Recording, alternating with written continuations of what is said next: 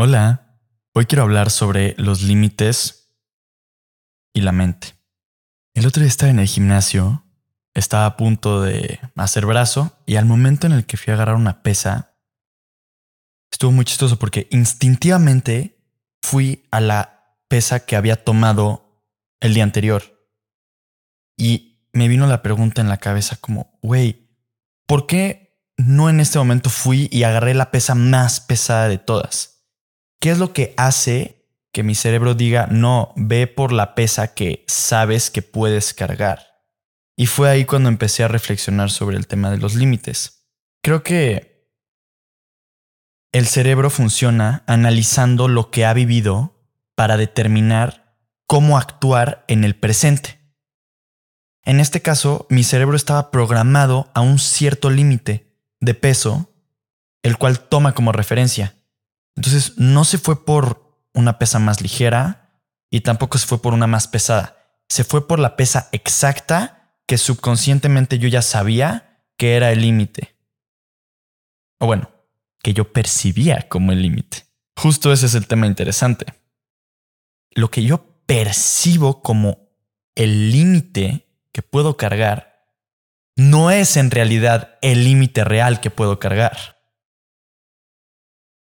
Y esto es algo comprobado. Los seres humanos creemos que nuestra fuerza está limitada hasta cierto punto que nuestra mente cree que es nuestro máximo, pero en realidad podemos dar mucho más que eso. Hay algo llamado la fuerza histérica. Básicamente, la fuerza histérica es un fenómeno de que cuando una persona está en una situación de vida o muerte, en una situación de histeria total, es capaz de utilizar una fuerza muy por encima de su límite previo para poder salir de esa situación. Por ejemplo, estas mamás que logran levantar un coche para sacar a su hijo que está metido abajo. Este, eso es fuerza histérica, porque, güey, ¿cuándo has visto que una persona cargue un coche? O sea, de que en programas de National Geographic de Superhumans, pero una, una mamá cargando un coche para sacar a sus hijos, yo creo que si llegas con esa mamá antes de que pasara el accidente a preguntarle, Oye, ¿tú podrías cargar un coche? No creo que te diga que sí. El segundo ejemplo que quiero dar, demostrando que lo que nosotros creemos que son los límites en realidad no lo son, es la regla del 40% que utilizan en el ejército. Básicamente, eh, los Marines en Estados Unidos tienen esta regla del 40% que dice que cuando tú crees que estás en tu límite, cuando dices, güey, ya no puedo más, lagartijas, sentadillas, ya no puedo correr más, ya no puedo más, en realidad únicamente estás a tu 40% de capacidad. Y se supone que ese otro 60, pues bueno, no crees que es posible sacarlo, pero realmente sí está ahí. ¿Qué es lo que nos está diciendo todo esto? Todo esto lo que nos está diciendo con ejemplos muy físicos de fuerza es un mensaje más profundo. Y el mensaje es, güey, lo que tú crees que es el límite a lo que puedes llegar en lo que sea, es en realidad nada más la línea que puso tu mente para decir hasta ahí llego. Pero tú puedes más que eso. Ahora, ¿por qué la mente va y pone esa línea ahí? O sea, cuando estaba pensando en esta filosofada, llegué a este punto y dije como, a ver, si yo mismo me estoy limitando y ese límite no es mi máximo potencial, entonces, ¿por qué me estoy limitando? ¿Cuál es la razón natural de trazar esa línea de hasta ahí? Pues, güey, es muy sencillo. Es porque tu cerebro analiza tu capacidad y determina lo que puedes hacer en base a lo que has hecho. Entonces, esa línea depende de lo que has logrado, no de lo que realmente puedes hacer. Al romper tu límite actual, estás haciendo algo fuera de las barreras de lo que tu cerebro es capaz de procesar. Por eso es tan difícil, porque estás yendo más allá de los límites de tu propia mente. Cuando practicas un deporte, especialmente un deporte que tiene una métrica muy específica de medición, como por ejemplo atletismo, y estás practique, practique y practique, de forma gradual vas a ir extendiendo el límite al que puedes llegar.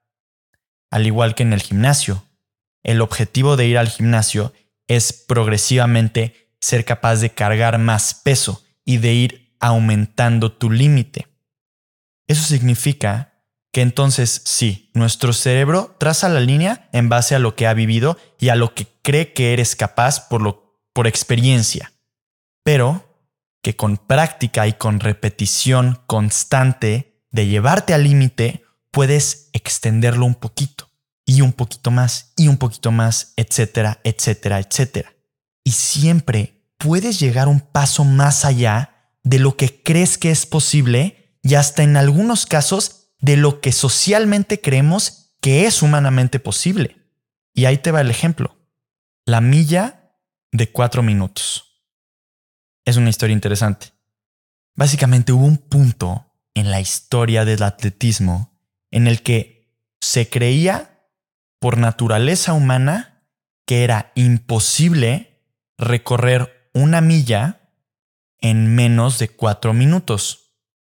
Y ese fue el límite impuesto por mismos doctores de no es posible sobrepasar ese límite. Por muchos años, así es como se llevó. ¿Y qué fue lo que pasó?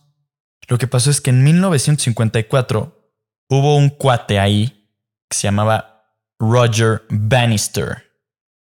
Este cuate de 25 años dijo, ni madres, yo a huevo que sí lo paso, acá. Y pues estuvo entrenando y justo en 1954 hizo una milla en 3.59 minutos.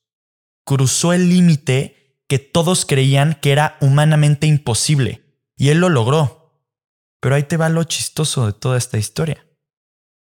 Pasa el tiempo y en abril de 2021 la barrera de la milla en cuatro minutos ya se rompió por 1.663 atletas y ahora hasta se convirtió en el estándar para muchos deportistas que participan en ciertas carreras.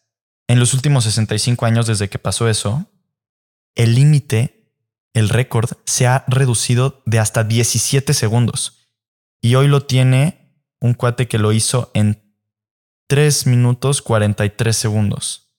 Así que, ¿qué es a lo que quiero llegar con esto? A lo que quiero llegar con esto es que no solamente los límites que tú crees que son tus límites son falsos, ¿ok? No solamente las limitaciones propias de la mente son impuestas por la misma mente y puedes llegar a más de eso, sino que también colectivamente lo que creemos que es el límite humano es completamente superable. Yo te voy a hacer una pregunta muy sencilla que tiene también que ver con el deporte. ¿Los humanos somos los mismos de 1900 a hoy en día? En 122 años no hemos evolucionado de una forma considerable, siquiera medible. Bueno, en algunas culturas sí, no voy a entrar en ese detalle. El punto es, no hemos evolucionado lo suficiente como para que nuestra capacidad física y nuestro rendimiento físico haya cambiado. Sin embargo, güey, o sea, por favor, cuando acabes este podcast, métete a YouTube y busca Olimpiadas de 1910, güey. Busca cuáles eran más o menos los retos, los límites, los tiempos que se hacían, las fuerzas que cargaban ciertos deportistas. O sea, güey, lo ves y dices como, o sea, ¿qué es eso? Es estúpidamente poco en comparación con lo que hacen hoy los atletas de las Olimpiadas. ¿Cómo? ¿Cómo puede ser que el mismo humano, 122 años después, es capaz de hacer astronómicamente más hazañas físicas que lo que era capaz el humano de 1900? Es porque el límite se ha ido rompiendo de poquito en poquito. Y de pasitos milimétricos hemos logrado un avance muy cañón. Y yo no sé hasta qué punto eso siga mejorando. Pero me daría mucha curiosidad saltarme 120 años al futuro y ver si el progreso que voy a ver va a ser el mismo que se vio en estos últimos 120 años.